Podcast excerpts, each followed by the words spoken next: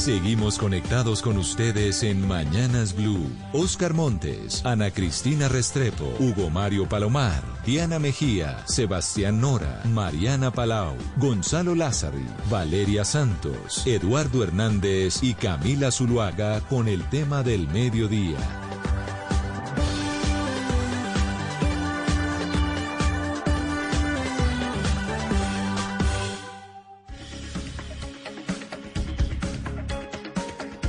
Son las 12 del día, 18 minutos. Para nosotros un gusto acompañarlos en este nuestro espacio central en Mañanas Blue para conversar un poco del futuro, de lo que se viene en el Congreso después de que Gustavo Petro hubiese sido elegido.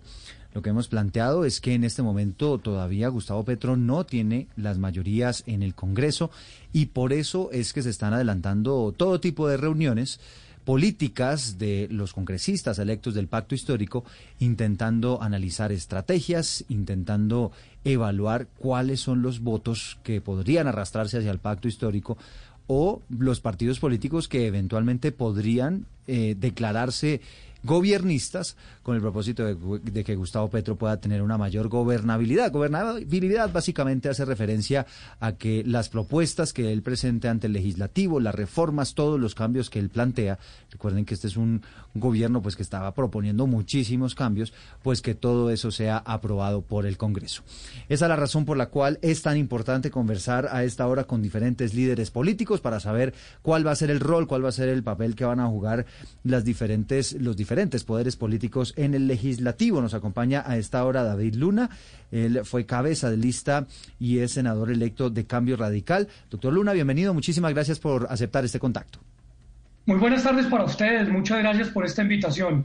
Y si le parece, arrancamos con usted, doctor Luna. ¿Usted cómo analiza esas fuerzas políticas como quedaron definidas en el Congreso? Todavía el pacto histórico, decíamos, no tiene las mayorías ¿Cómo se podría comportar el Congreso eh, de cara a lo que se viene, a las reformas que planteará Gustavo Petro y evidentemente en esa labor fundamental de ejercer equilibrio frente a posibles abusos de poder? Bueno, lo primero es eh, aceptar, respetar y acatar los resultados electorales.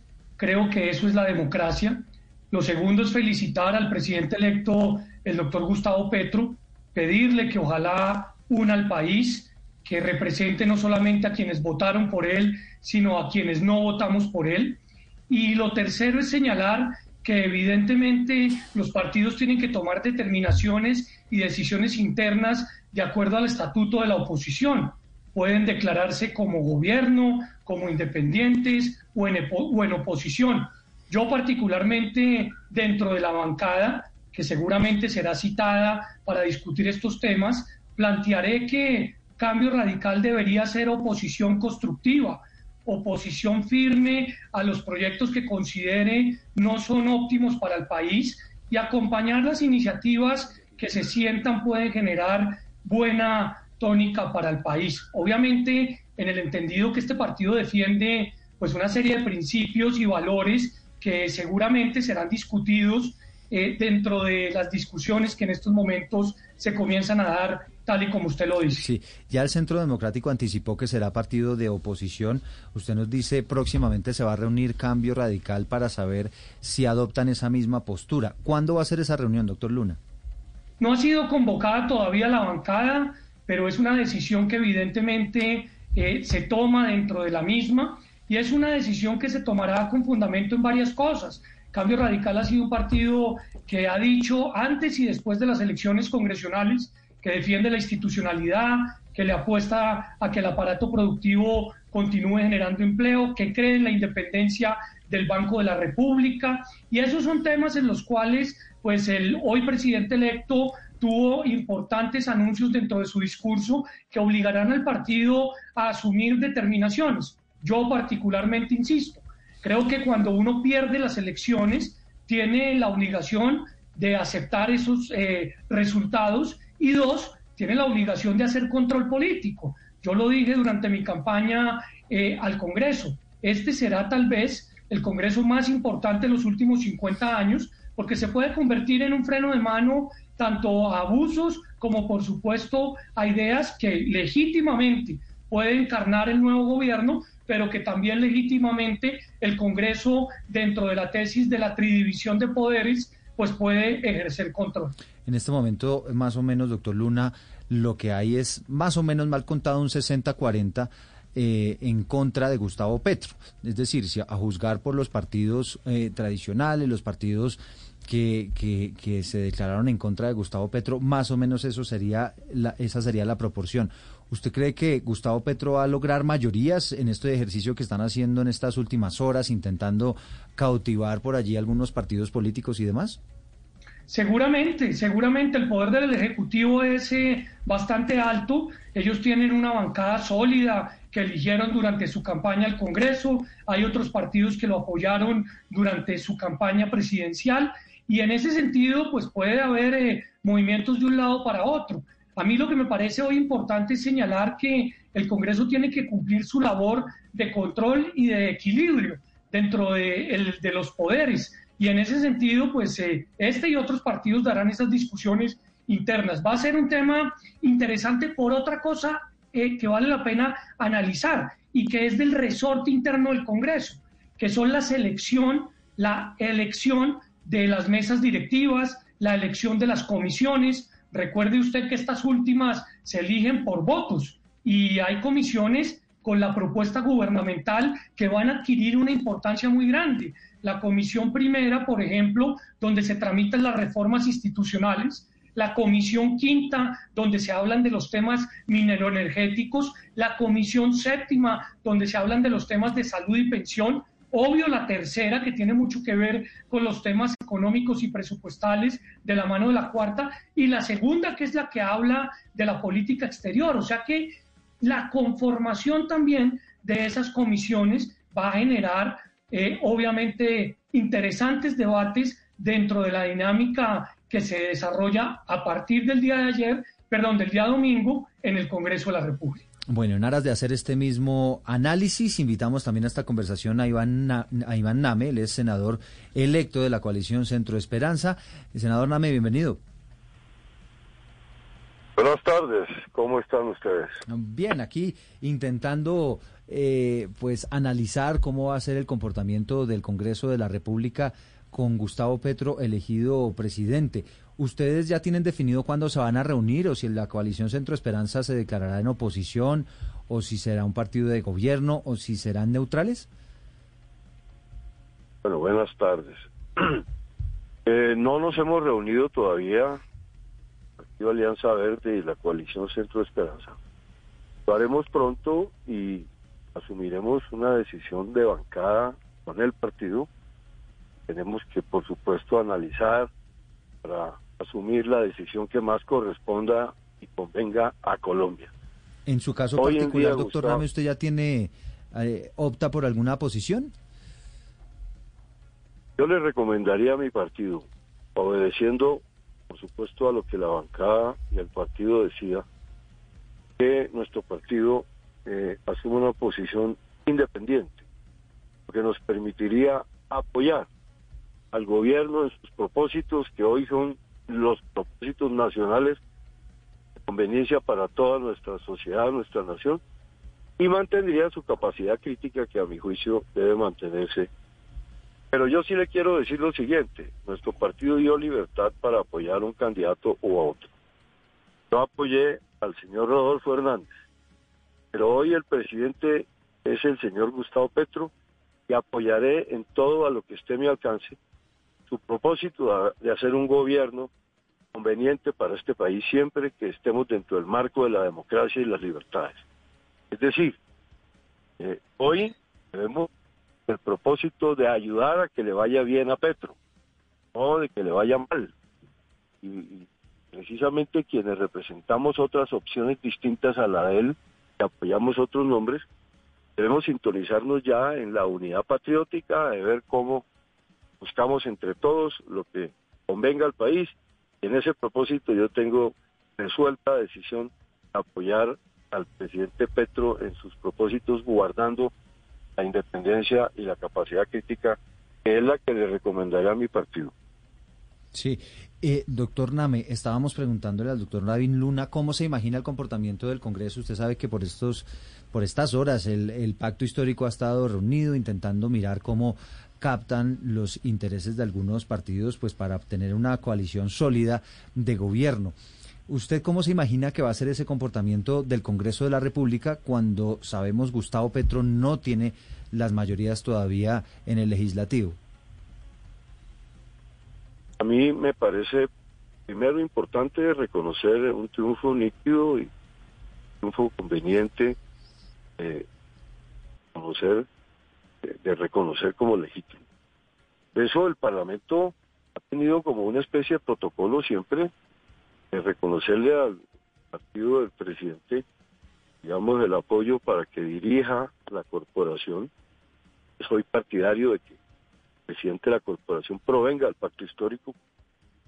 Yo le recomendaré a mi bancada que apoyemos eso, de tal manera que lo que me imagino es que el Congreso de Colombia va a estar a la altura del reto de los cambios que hoy ya se han establecido con claridad, que vamos a apoyar lo que le convenga al país. Lo que sería bueno es que ya por estos nuevos tiempos no siguieran estigmatizando al, al Congreso en cuanto a que no coincide con los intereses nacionales, no. el Congreso tiene una tradición bicentenaria democracia colombiana y vamos a apoyar. Pasa es que hay unas reglas de juego en nuestra democracia y aquí los partidos tenemos que comportarnos como bancadas, de tal manera que aquí al menudeo no van a resultar unos por ahí que sean más o menos eh, patriotas sino que las bancadas tomarán decisiones y yo creo que la bancada nuestra debe entrar a coincidir en apoyar dentro de su capacidad crítica y su independencia los propósitos de este gobierno, de tal manera que yo no le vaticino mal comportamiento del Congreso ni desde ahora vamos a estigmatizarlo, sino que espero y sé que así será, que tenga la altura y el nivel patriótico que necesita el momento y que entre todos podamos buscarle la salida al país para encontrar una armonía, la reconciliación que es el principal propósito de todas las fuerzas. Cuando, eh, doctor David Luna, cuando usted dice que Cambio Radical podría estar eh, declarándose como un partido independiente, ¿quiere decir que es una directriz de Germán Vargas Lleras, el jefe natural del partido? Porque en los últimos días de campaña en uno de los videos filtrados, Roy Barras decía que había una especie de acuerdo o pacto secreto entre Vargalleras y Gustavo Petro. ¿Eso nunca fue cierto? No, lo que yo dije es que el partido tiene que reunirse y, es la bancada la que toma la determinación de en cuál de, las los tres escenarios eh, adopta, si el de gobierno y de independencia o el de oposición.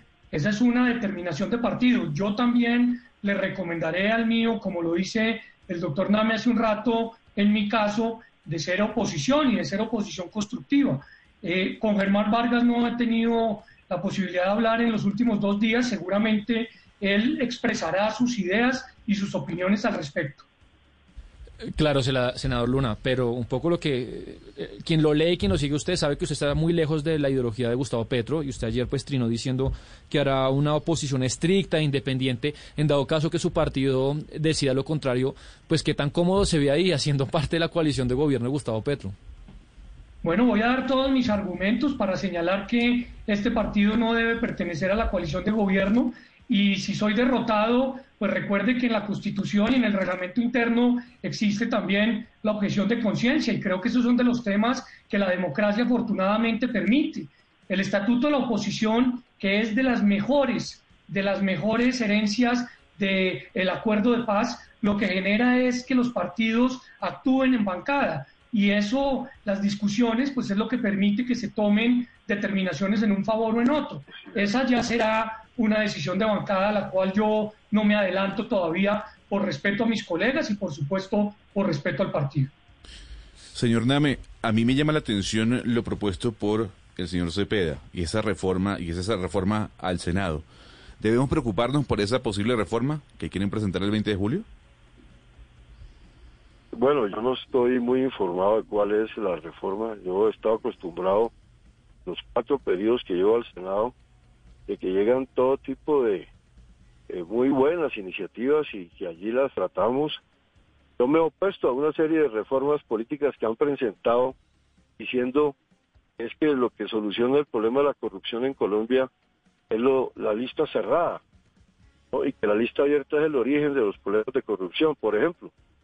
No sé, yo lo que tengo claro es que el origen de la corrupción en Colombia es que son los gobiernos los que eligen el Parlamento colombiano. Y ahí es donde empieza la distorsión y la lista cerrada y la lista abierta son unos instrumentos que realmente son...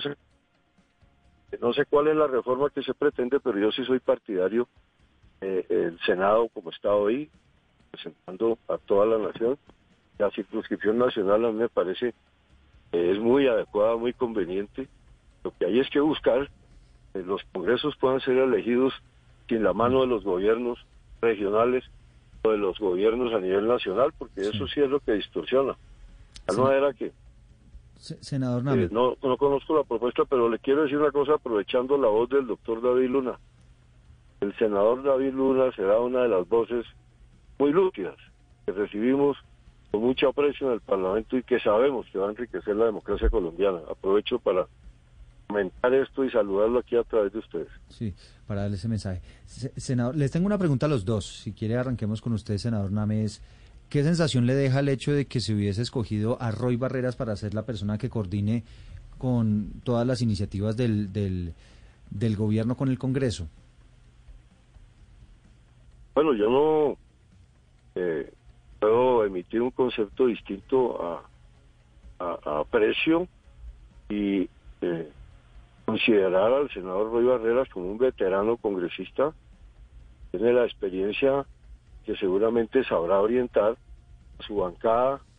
Eh, de esa manera podrá conseguir las fuerzas para que el gobierno el presidente Petro tenga el apoyo necesario y conveniente. De tal manera que yo no descalifico al señor Roy Barreras, es un senador, un amigo, ha sido compañero en la Comisión Primera. Al contrario, tengo una admiración por su gran capacidad de política y, creo que es conveniente que todos los esfuerzos que él eh, coordine en su partido puedan tener una audiencia en los demás colectividades y formaciones políticas para que logremos consensos, por lo menos aproximaciones. Mm. Eso es lo que le conviene hoy a nuestra democracia. Buscar las aproximaciones, ojalá los consensos para avanzar. Y quisiera hacerle la misma pregunta al doctor David Luna. Pues si se lo pregunto especialmente por esos petrovideos que se han conocido, usted sabe que la imagen pues de, de, Roy Barreras en este momento no es la mejor, él mismo se apartó al final de la campaña por lo mismo. ¿Qué sensación le deja que sea Roy Barreras el hombre que coordine eh, pues todas las iniciativas del gobierno con el Congreso? Bueno, primero agradecerle al doctor Name por su saludo. Yo también espero poder aportar un granito de arena para que el Congreso se fortalezca y demuestre su capacidad crítica, pero también constructivo. Segundo, quienes ganan las elecciones, en este caso el doctor Petro, es quien decide. Y él decidió eh, de manera autónoma que su vocero para este tipo de conversaciones del acuerdo nacional que han llamado, pues sea el doctor Roy Barreras, están no solamente en todo su derecho, sino seguramente es una persona con la cual se podrá eh, coordinar y conformar eh, diálogo. Lo único que espero es que si se va a filmar ese diálogo, pues sea de público conocimiento desde el día uno, para que no haya eh, problemas de filtraciones futuras. Sí, pero mire, doctor Luna, eh, digamos, en una democracia los que ganan gobiernan y los que pierden hacen oposición. Así funciona en el mundo entero. Pero en Colombia, yo creo que por herencia del, del Frente Nacional, hay una colaboración constante entre unos y otros. ¿Por qué ese temor de hacer oposición a un gobierno donde además el presidente elegido, el doctor Gustavo Petro, demostró que es rentable electoralmente hacerle oposición a un gobierno? no hacer ningún tipo de transacción con ese gobierno. El doctor, el doctor Petro lo hizo así durante muchos años y hoy está de presidente de la República. ¿Por qué en Colombia, doctor Luna, usted que, va, que llega al Congreso, al Senado en esta oportunidad, por qué se le tiene temor a hacer oposición? ¿Por qué entonces se le oposición constructiva como en la época de Misael Pastrana o, o cualquier tipo de oposición edulcorada? ¿por qué el Congreso no, los perdedores, no deciden hacer la oposición al nuevo gobierno? Yo estoy totalmente de acuerdo con usted, Oscar. Es más, esta mañana conversaba con el doctor Alfonso Gómez Méndez, con quien coincidíamos que eso es herencia del Frente Nacional. Yo particularmente lo he dicho, como lo dijo Sebastián hace un minuto, públicamente. Eh, voy a dar eh, la discusión dentro de la bancada y le voy a recomendar hacer oposición. Pero a ver, dicho eso, pues yo cuando tenga proyectos de ley que tengan que ver con la implementación del acuerdo de paz, pues por más oposición que esté haciendo, los voy a votar favorablemente, porque creo que el acuerdo de paz es fundamental para lograr reconciliar este país. Y siento que el presidente Duque simplemente lo echó al baúl de los recuerdos para congraciarse con una parte del electorado. Acá lo que hay que hacer es gobernar para todos. Y en mí, si el partido acepta mi tesis, pues van a encontrar un senador que hace oposición.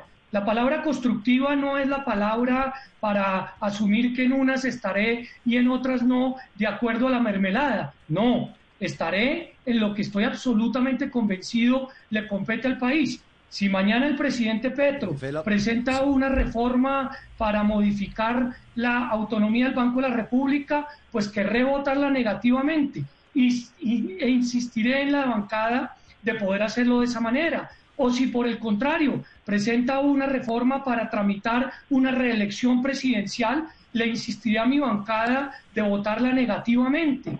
O si, por ejemplo, presenta una reforma para que los recursos de las pensiones puedan ser utilizados no en ahorro, sino en otro tipo de acciones, pues también haré lo propio. De eso es que se trata, creo yo, la palabra constructiva, de poder decir que en determinadas cosas, de acuerdo a los valores y a los principios, estaríamos de acuerdo. Sí, pero senadores Luna y Name, y me gustaría que ambos contesten esta pregunta. Si quiere, arrancamos por el senador Name.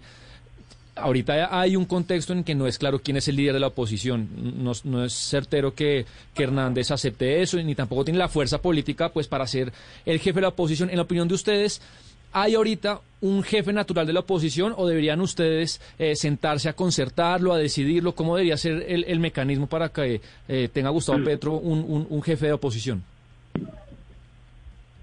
Bueno, eh, yo no considero constructiva una oposición sistemática.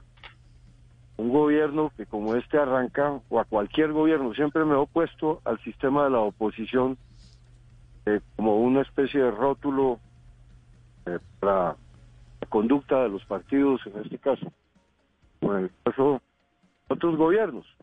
Entonces yo soy partidario que en el caso de mi partido tenga una posición independiente, pero entre unas coincidencias naturales que se han tenido anteriormente con estas corrientes de la del actual gobierno, para que podamos entre todos construir consensos, aproximaciones y armonía.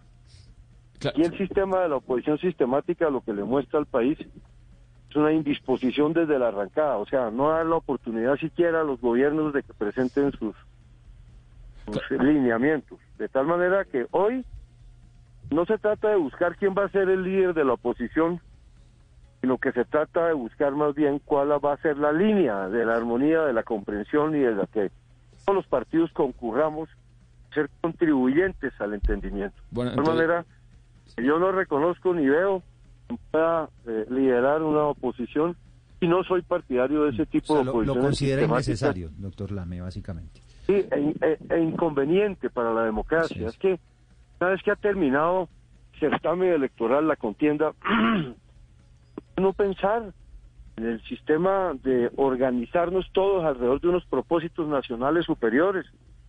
sistema de oposición sistemática es, un, es, un, es un sistema que algunos teóricos o algunos consideran convenientes para sus réditos políticos, para el ejercicio de sus liderazgos. Las democracias de hoy, para que no desaparezcan las democracias de Occidente, tienen hoy una gran enfermedad que se llaman las partidocracias. Los partidos políticos son los que se han encargado de demolerlas. Eso la gente está tan distante de los partidos. Ahí demostrar grandeza yo creo que esa es mostrando disposición de entendimiento más que una oposición sistemática de arrancada. Bueno, senador Nami, ¿usted no ve necesario que, que digamos que hay un jefe natural de la oposición y usted, senador Luna, sí lo ve necesario o esa figura también le parece prescindible ahorita? Yo, yo creo que hoy no lo hay, para responder su pregunta inicial. Yo creo que seguramente lo habrá, lo habrá, y yo creo que ese líder o esas bancadas de oposición eh, pues nacerán en el Congreso, que es de alguna manera el ente que tiene la labor de controlar. Pero vuelvo y le repito, a mí lo que me parece de fondo es que, como lo dijo Oscar Montes, cuando uno en política pierde, pues pierde, sale derrotado y hoy ganó otra opción, una opción que triunfó con unas tesis distintas a la que en mi caso particular eh, defendía. Y en ese sentido, pues eh, es muy importante señalar que las tesis que defiendo y que defiende mi partido, eh, pues van a tener vocerías para demostrar que evidentemente creemos en ellas y que sentimos que si hay errores por parte del gobierno de turno, pues debemos advertirlos votando negativamente o señalando cuáles son las contradicciones. Senador Luna, a mí sí me gustaría que usted de pronto nos contara cuáles son las propuestas de Gustavo Petro que más incentivos le generan, por decirle de alguna manera, a estar en la oposición. ¿Cuáles son las que más le preocupan? Ha hablado usted del Banco de la República, pero ¿qué más hay? Son tres propuestas fundamentales. La primera, que tiene que ver con la institucionalidad. En algunas ocasiones Gustavo Petro dijo no estar de acuerdo con la reelección pero en otras dijo que sí estaba de acuerdo. Yo creo que ese es un tema que nos genera preocupación a quienes creemos que el sistema político colombiano está establecido en estos momentos para periodos de cuatro años. Yo particularmente, como lo hice en el pasado, cuando fui representante de la Cámara, votaría una reelección en contra. En segundo lugar, me preocupa, usted ya lo dijo, mucho que se pretenda minar eh, la autonomía del Banco de la República. Y en ese sentido creo que deben haber eh, voces seguramente a favor, muy respetables, pero también voces que en mi caso particular puedan señalar que atentar contra ella puede generar unos problemas muy graves, como por ejemplo los de emisión de moneda, lo cual ha sido demostrado en el mundo moderno, pues tiende a fracasar. Y en el tercer lugar, el tema pensional. Lo he dicho eh, porque el presidente electo lo ha repetido y ese el interés de utilizar los recursos de los ahorros de los colombianos para actividades distintas a lo que corresponde. Siento que esos tres temas pues son neurálgicos, como algunos otros que si el tiempo nos permitiera los podemos conversar, pero también pues creo que apuestas como la de implementar el acuerdo de paz, como la de sentarse a negociar con el ELN, como por supuesto tratar de generar una sostenibilidad y un equilibrio entre la exploración y la protección del medio ambiente son válidas y que seguramente requerirán pues discusión y para eso precisamente es el Congreso y para eso es la ley de bancadas y el estatuto de la oposición. Son las 12 del día 45 minutos. Sabemos tiene un compromiso, senador Luna. Le agradecemos muchísimo estos minutos.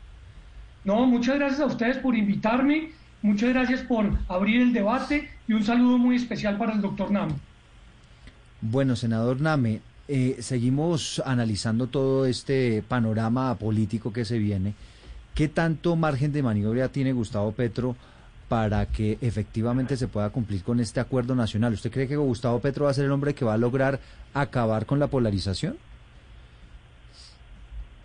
Yo creo que tenemos la obligación de apostarle a eso.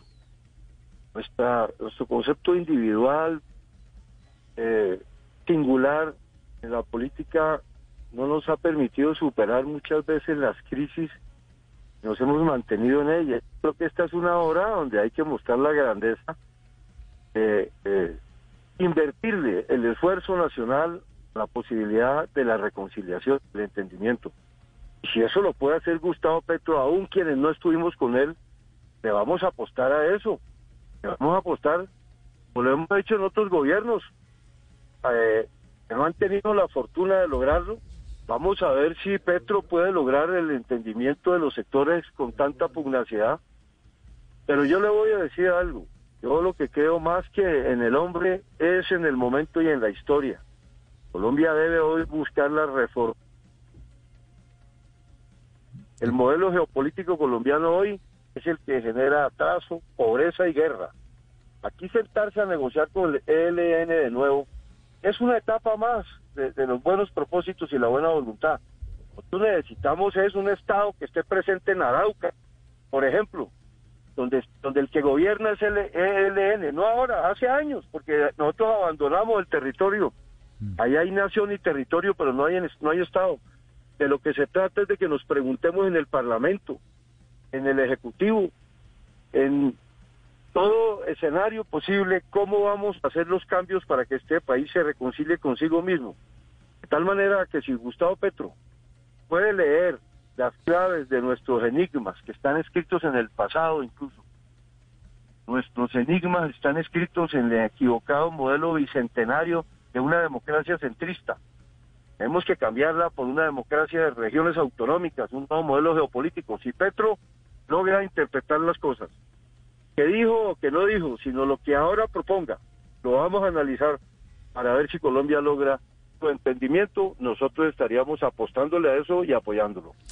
De tal manera, sí. ese debe ser el propósito. 12 del día, 48 minutos. Conversamos a esta hora con Iván Name, que es senador electo de la coalición Centro Esperanza, y vinculamos también a esta conversación al senador electo del Centro Democrático, Miguel Uribe, hombre que fue cabeza de lista del Uribismo. Doctor Uribe, bienvenido.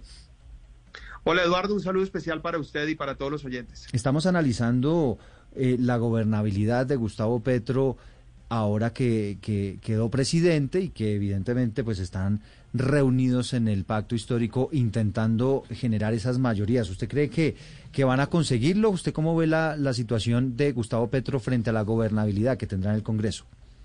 Eduardo, no me cabe la menor duda que lo van a conseguir. Es más, ese esfuerzo que están haciendo hoy, lanzando ese acuerdo nacional, no es nada más ni nada menos que el camino para que los políticos que ya apoyaron a Gustavo Petro por debajo de la mesa entren al gobierno. Es decir, eh, es un acuerdo clientelista y politiquero. Están es solamente validando la posibilidad de atraer a esos sectores que ya estuvieron con ellos para que ahora, de una manera aparentemente elegante o decente, puedan estar en el, en el gobierno. Eso lo que va a implicar es que van a traer los sectores que algunos de ellos ya estuvieron en campaña, vuelvo repito, por debajo de la mesa, otros de esos van a ser cercanos y los van a traer a través eh, de este tipo de, de, de, digamos, de, ofrecimientos. Hmm. Ahora, yo también creo que para evaluar la gobernabilidad de Petro como presidente hay que pensar en la gobernabilidad de Petro como alcalde. Cuando él fue alcalde, yo fui concejal y presidente del consejo, hice parte de la inmensa minoría que hicimos oposición y Gustavo Petro burdamente compró el consejo. Es decir, si esa es la tónica en la que va a llegar, pues seguramente va a conseguir un apoyo, no sé qué nivel de apoyo, pero va a conseguir un apoyo. Yo creo profundamente que seremos varios los que de una manera responsable pues seamos completamente independientes al gobierno. En mi caso, pues voy a hacer una oposición inteligente como la he, como la he llamado, básicamente para insistir, primero, que es una oposición pensando en Colombia, es decir, eso implica apoyar lo que le funcione a, a, los colombianos, pero hacer barrera, hacer muro de contención para lo que pretenda destruir a Colombia. Dos, una, una oposición que sea sensata, que no sea obstinada, que construya y que no se busque destruir, que Doctor Uribe, creo que se nos... Sea con base en hechos, eh, Eduardo. Sí. Perdón, básicamente. tranquilo, es que se nos perdió ahí un minutico, la, unos segunditos la comunicación. Adelante. Perdón, Eduardo. No, solo para terminar diciendo que voy a hacer una posición pensando en Colombia, pensando, vuelvo repito, en apoyar lo que funciona. Yo no necesito un acuerdo con Gustavo Petro ni con su gobierno para apoyar lo que funciona. Los que necesitan acuerdos son los que están negociando algo y haciendo transacciones políticas. Yo voy a apoyar todo lo que le funciona a Colombia sin acuerdos, por convicción pero voy a ser asimismo firme para defender la constitución, la democracia, la libertad y la actividad económica que hoy es el mayor riesgo que tiene. Entonces, no me cabe la menor duda que va a construir una coalición de gobiernos. Espero yo que sea de la manera más transparente, aunque lo dudo, porque ya lo conozco. Y eh, pues eso va a llevar a que va a buscar tener una planadora para imponer unas reformas que a mi juicio, evidentemente, no le convienen al país. Cuando usted habla de ciertos sectores, ¿son cuáles sectores? no, es, evidente quiénes lo apoyaron. Yo le podría pues decir, esa no es la, es decir, lo puedo hacer con tranquilidad.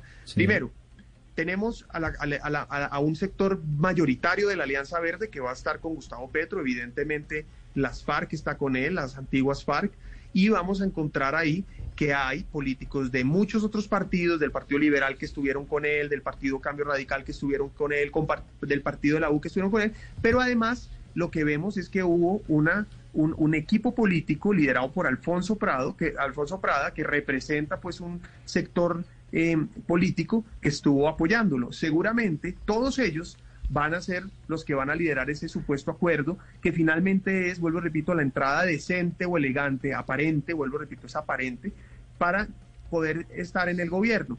Y van a decir que están en virtud de, una, en virtud de un acuerdo cuando realmente lo que fue, pues fue una probablemente una transacción política en el ejercicio de la campaña.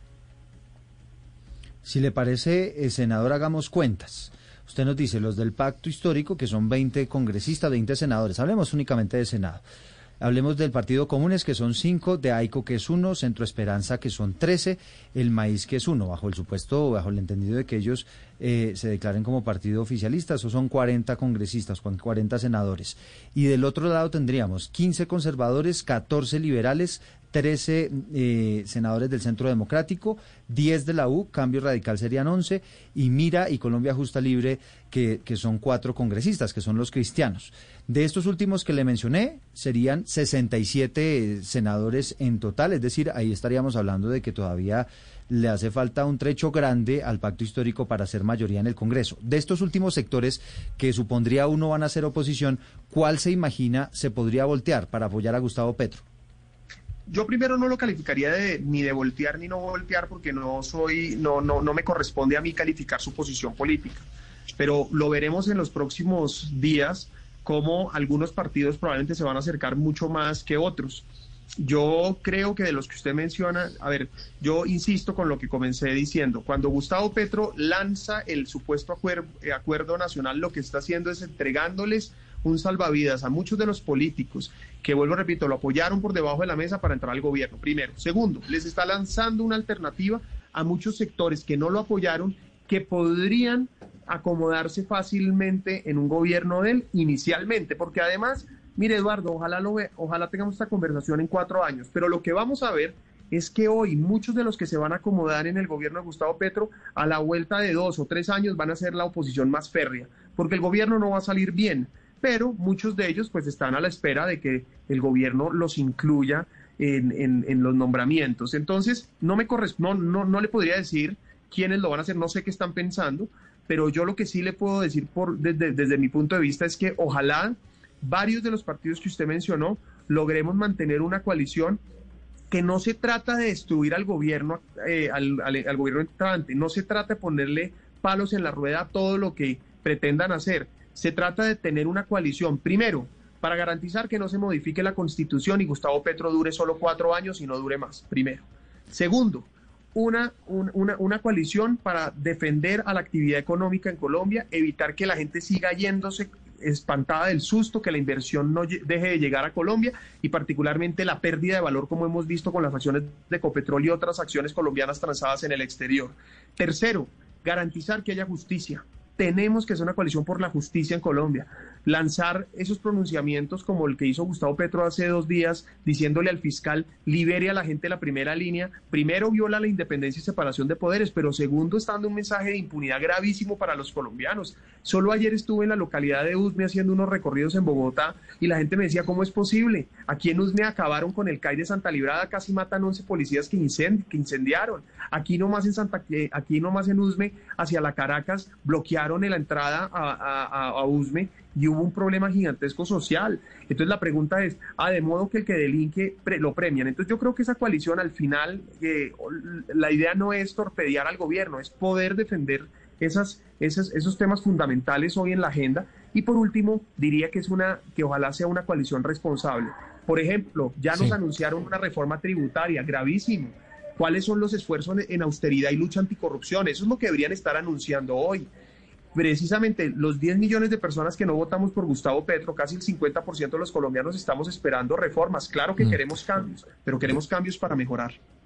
Doctor Uribe, lo que usted nos está queriendo anticipar es que durante el gobierno de Gustavo Petro eh, va a haber mermelada en cantidades para algunos congresistas. Eh, ¿Quién me preguntó eso? Porque vi que no era Eduardo. No, Mario Palomar. Hugo, Hugo, Hugo Mario, pues yo le vuelvo y le repito, yo conocí a Gustavo Petro como alcalde, yo era, yo era concejal y presidente del consejo, hice parte de la oposición, así que no hice parte de su gobierno, y vi cómo compró a la mayoría de los concejales. Es decir, si actúa como ha venido actuando, pues evidentemente lo que va a haber es una repartición del gobierno para quienes, eh, para quienes lo quieran apoyar. Pero además no me cabe la menor duda que quienes están hoy cercanos a él, pues llegan obviamente eh, y lo veremos pronto, vuelvo, repito, a despacharse el gobierno. Es que van a ver ustedes que en vez de austeridad lo que va a haber es una contratación desbordada, que en vez de austeridad va a haber derroche, despilfarro. Y eso pues al final es eh, parte de las consecuencias de esta elección. Son las 12 del día, 58 minutos. Tenemos tiempo para una más, Ana Cristina, pero tiene que ser muy cortica. Tengo dos minuticos. Sí, Eduardo, eh, yo le quería preguntar al senador Name eh, por la relación que va a tener con eh, estos senadores de oposición, que son 37 los, los senadores de gobierno, que son 37 y que por primera vez pues están en el poder, que es la primera vez que, está esa alternativa de poder. Y yo le quería preguntar, senador Name, precisamente porque serán otros 108, ellos son 37 entre 108 y pues es un panorama incierto y muchos de ellos son nuevos, o sea, no, no tienen algún, ninguna experiencia en en, legislación y control del poder? Bueno, yo recomendaría a los nobles senadores que en una demostración de patriotismo no traten de prolongar eh, la polarización de nuestra sociedad. Ya cesó la campaña electoral, concurramos al Parlamento a buscar encuentros no a prolongar una guerra que tanto ha perjudicado polarizando y dividiendo el país entre buenos y malos. Tengamos la grandeza entre todos de buscar acuerdos para que el país pueda hacer sus reformas, tantas que se necesitan. No hay que renunciar a la capacidad crítica, pero a mí me parece que descalificar de entrada, querido senador Miguel, a quienes tengamos propósitos apoyar los avances en el entendimiento, en la armonía, es un mal eh, método. Eso el país no lo ve con agrado. Pero claro, cada uno es propio de sus eh, métodos, de sus intereses. Pero yo creo que, mm, por ejemplo, en mi caso, que combatía a Gustavo Petro, ahora estoy dispuesto a apoyarle, porque lo eligió mi país. Eso no me quita autoridad tengo la autoridad de mi propia historia para poder decir que he apoyado, estando en la oposición, apoyé asuntos del gobierno de Duque, enfrentando incluso a veces la propia oposición. ¿Por qué? Porque vi grandeza en algunos temas nacionales, bueno. en materia de seguridad, por ejemplo. Senador, ahora... Senador, me, perdona, debo interrumpirlo porque ya es la una en punto, ya viene Meridiano Blue con todas las noticias de Colombia y del mundo, no, no quiero pasarme, pero le agradecemos enormemente este espacio a usted, doctor Iván Name, senador electo de la coalición Centro Esperanza, y también al doctor Miguel Uribe, senador electo del Centro Democrático, les agradecemos a los dos por estos minutos. Ya viene Meridiano Blue con la actualización de las noticias.